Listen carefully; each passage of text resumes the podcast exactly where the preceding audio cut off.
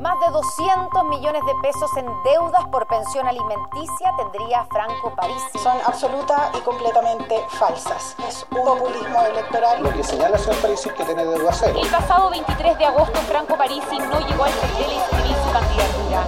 Hicieron adherentes y representantes del Partido de la Gente, mientras él seguía online proceso. Franco Parisi está en, en el estado de Alabama, en Estados Unidos. Quiero democratizar la democracia. ¿Cuál es la situación efectiva que enfrenta hoy por hoy Franco Parisi? Gracias por esta entrevista. ¿Cómo está? Desde la sala de redacción de La Tercera, esto es Crónica Estéreo. Cada historia tiene un sonido. Soy Francisco Aravena. Bienvenidos.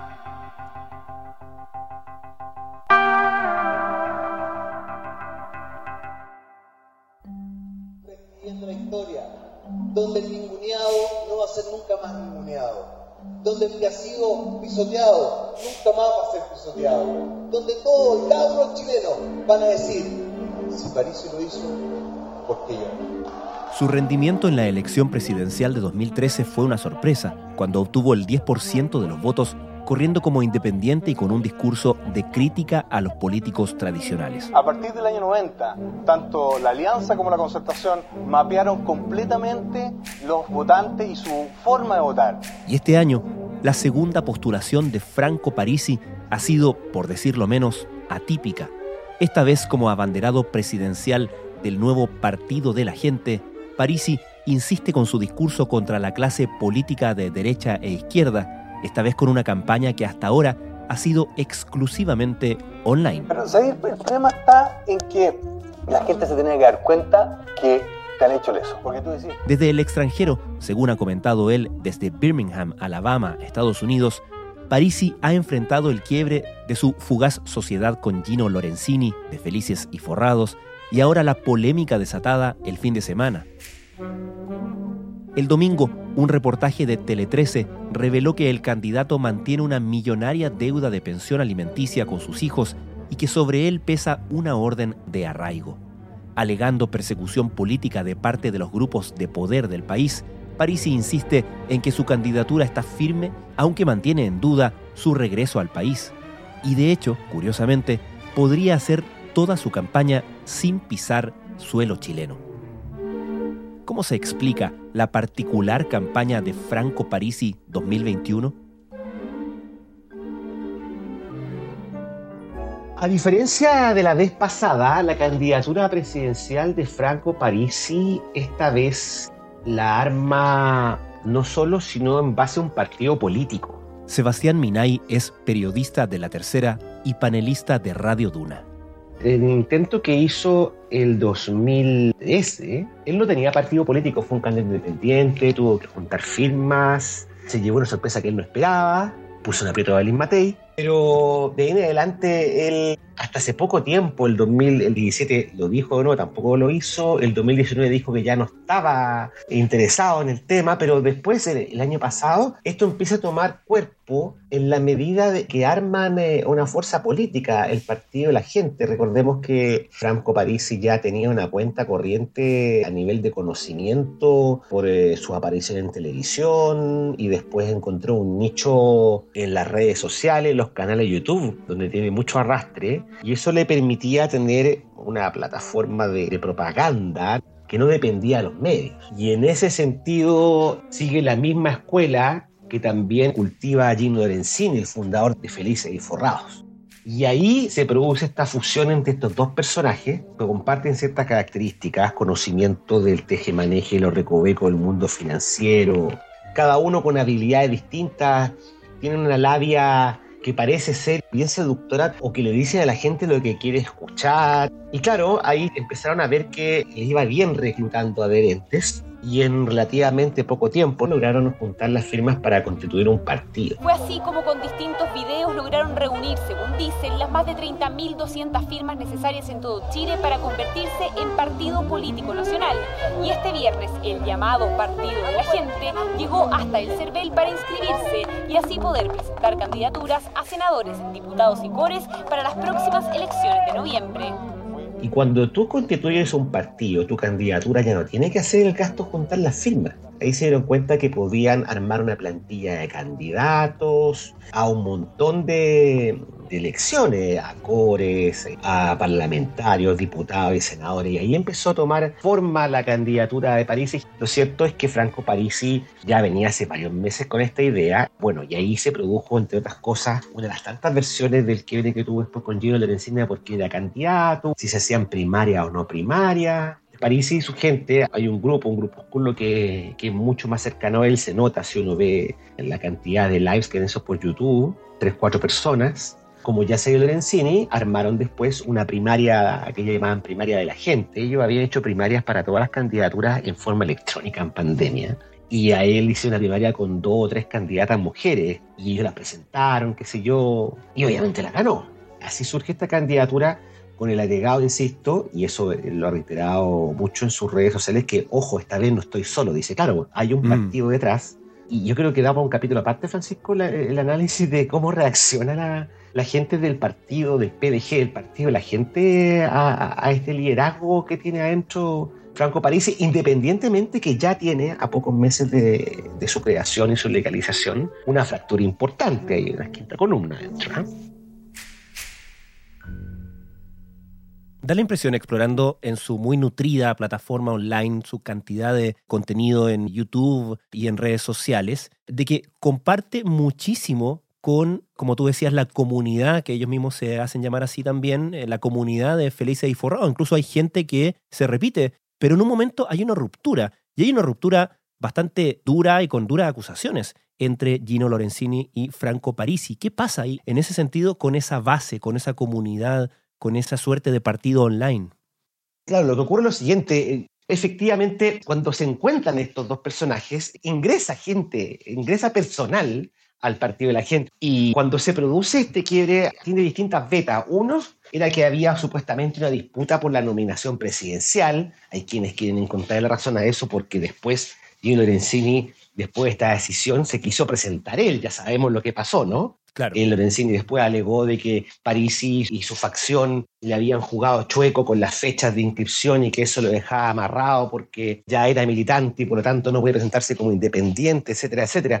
Cada vez que les va mal con algo, siempre el discurso es que le están haciendo la cama, que hay una compilación de poderes fácticos, del CERVEL, de los canales de televisión, es una tónica permanente en esto, el, el del enemigo que está al frente. Y la otra, que sí es más delicada y que ahora parece tener más sentido, porque hay más antecedentes, es que hubo una discusión muy fuerte que se originó cuando se estaba diseñando, haciendo el rayado de cancha, de cómo iba a ser la estrategia electoral y por lo tanto económica para la campaña parlamentaria. Él dice que eh, prácticamente Pedro, y, eh, Giancarlo, yo queremos eh, apropiarnos de cerca de 2 mil millones, creo que habló, cuando eh, lo hemos dicho acá eh, eh, a los candidatos que están acá, a, a, la gente que está participando en el partido, nosotros queremos internalizar, y lo vuelvo a repetir acá, y revisen todos los lives que tenemos aquí en el Poder de la Gente, en YouTube, en Facebook. Y nosotros no, no, Juanma, nosotros no borramos los videos.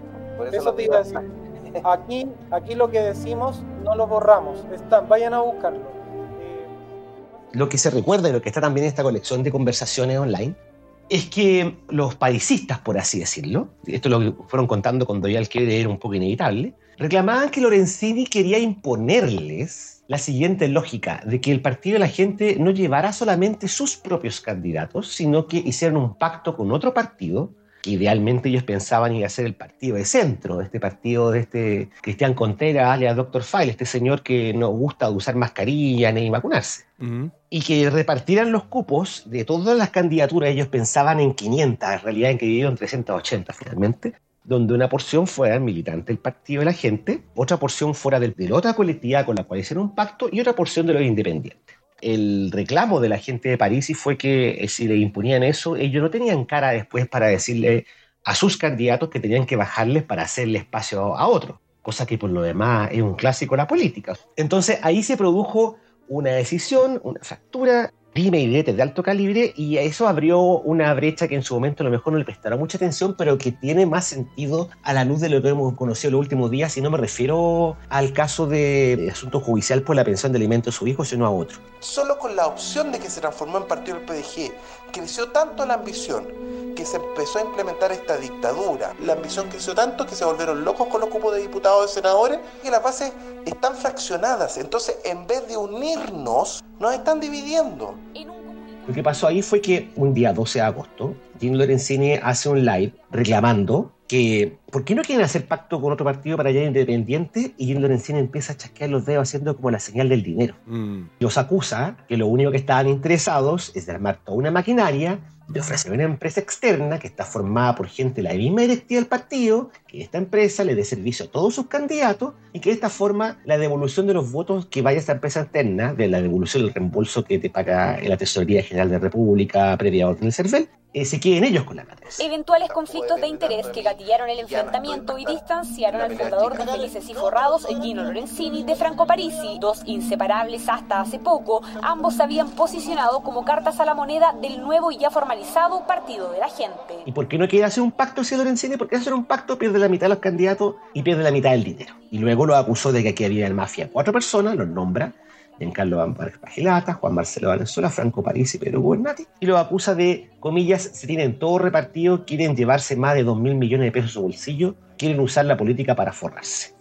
Dos días después, la cúpula del PEG, o por lo menos los cuatro personajes que siempre están en estos live, ellos se concentran en negar una acusación bien secundaria que Lorenzini le imputaba de que pretendían armarles la campaña publicitaria de propaganda con solo tres community managers. Y dicen, no, nosotros íbamos a tener 500. Lo único cierto que dice Gino, decían, es que claro, que la devolución tiene que ir para el partido, porque ellos predicaban de que no querían pedirle plata a nadie. Entonces que querían hacer trabajar a toda esta gente gratis cuatro o cinco meses hasta que el CERVEL ordenara pagarle la devolución. Y luego dijo, y esto además era una idea de Jim Lorenzini. La gente puede olvidar eso, pero ahora vuelve la atención sobre esa historia por las dudas que se abren cómo se financia la campaña.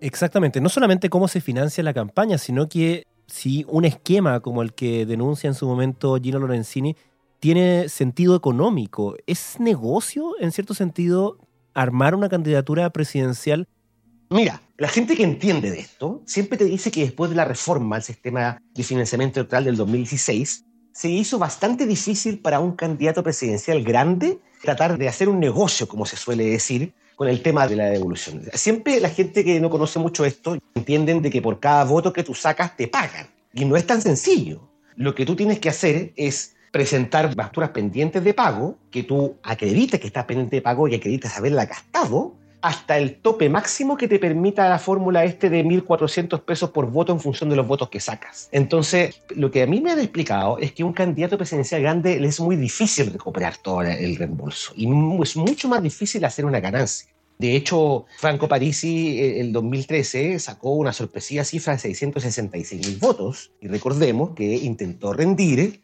gastos que el servicio electoral le rechazó que eran estos cinturones, calzoncillos, zapatos Hugo ¿no es cierto? Él insistió con eso. Él solo retiró esas boletas cuando tuvo que ir a la segunda apelación ante la Corte Suprema para tratar de que le aprobaran esto y poder salvar parte del reembolso, igual que debiendo.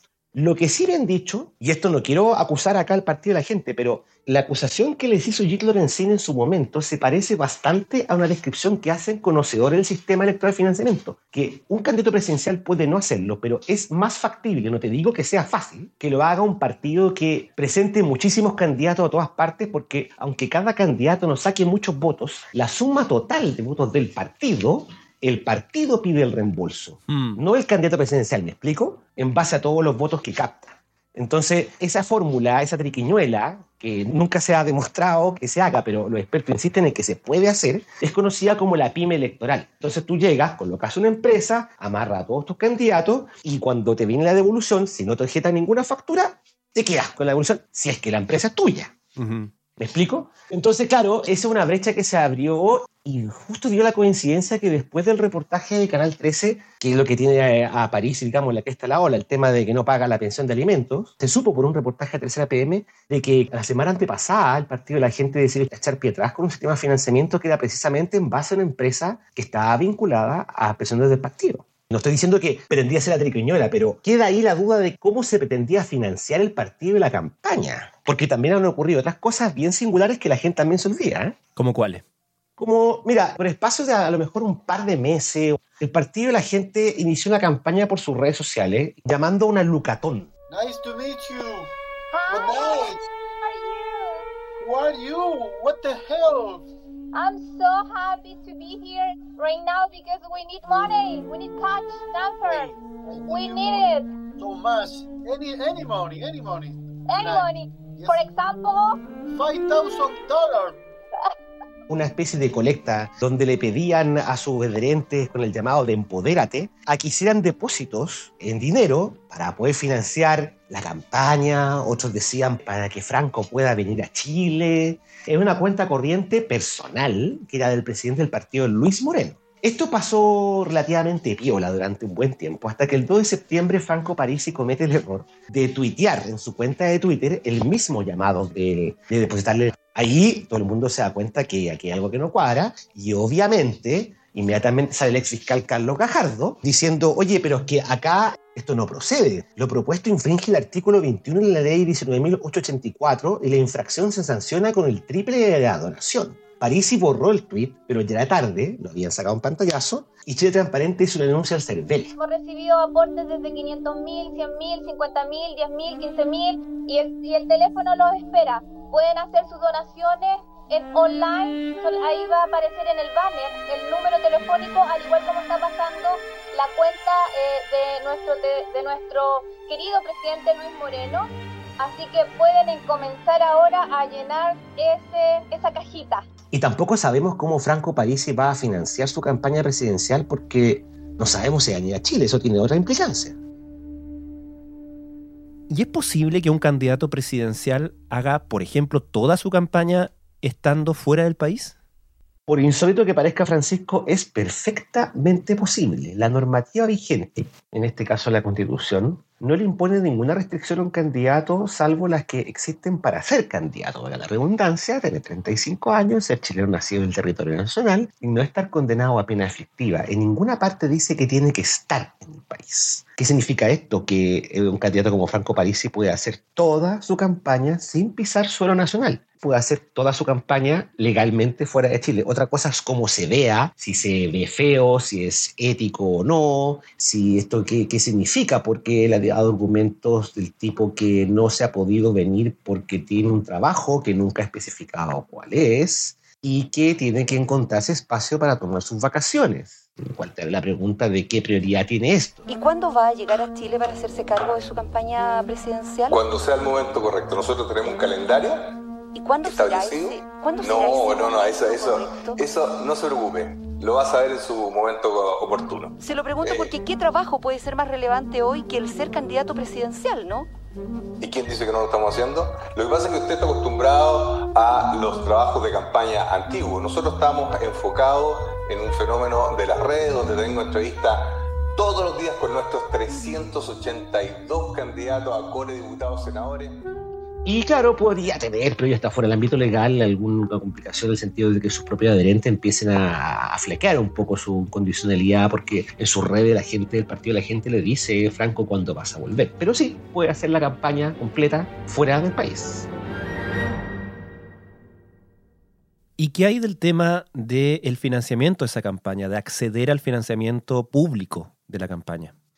Bueno, es un tema con el que estamos recién encontrando, porque parece ser, y digo parece porque nunca habíamos visto un caso así, de que el- la arquitectura jurídica que rige las elecciones y los comportamientos de los candidatos, por lo que entendemos, y hablo por la tercera PM y yo que hemos estado trabajando en eso con Leonardo Cárdenas, no previó un caso tan insólito como este, que no tiene parangón. El tema del financiamiento, ahí hay el asunto que tiene que dilucidarse, porque hasta ahora hemos detectado dos tipos de lecturas. Una, en que hay dos abogados expertos en derecho electoral, los profesores Darío Osorio y Jorge Barrera, dijeron ayer en la tercera PM que sí puede hacerlo, sí puede acceder al financiamiento. ¿A qué me refiero con acceder al financiamiento? Los candidatos, la única forma que tienen de recibir aportes de personas naturales es a través de una cuenta bancaria que se abre en el Banco del Estado a través del servicio electoral.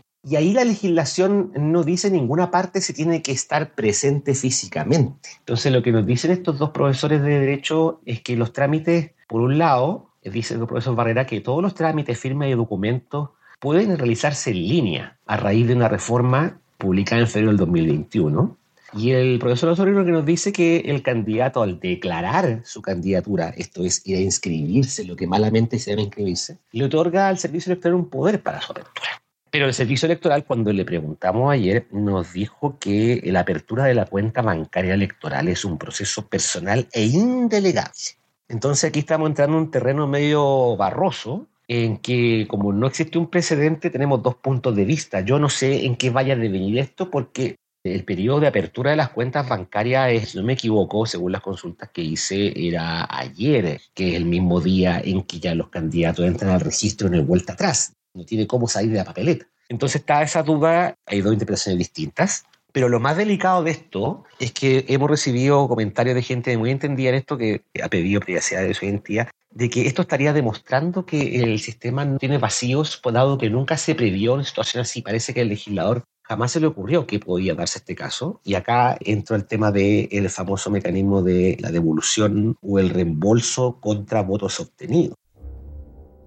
Claro, porque una cosa es recibir aportes a la campaña y la otra es solicitar reembolsos después. Claro, lo más común es que el candidato abra esta cuenta, reciba los aportes y haga todos sus trámites y pida el reembolso, pero para nuestra sorpresa, el Servicio Electoral consultado el día de ayer nos dice textualmente, el no contar con la cuenta bancaria electoral le impide al candidato recibir aportes, pero podría optar al reembolso de sus gastos electorales. Hay ahí un tema que, como te insisto, parece que la ley no previó un caso como este. La política es así, ¿ok? No hay que asustarse. ¿Esto lo vivió antes? Sí, ya lo viví, es lo mismo. Yo estoy muy bien en Estados Unidos. A toda la gente del PDG, por favor, si, no me creen, no vote por mí si no tengo problema, yo estoy bien. Pero va, vote por los cores diputados y senadores del PDG. Y listo. Sebastián Minay, muchas gracias. A ti, Francisco.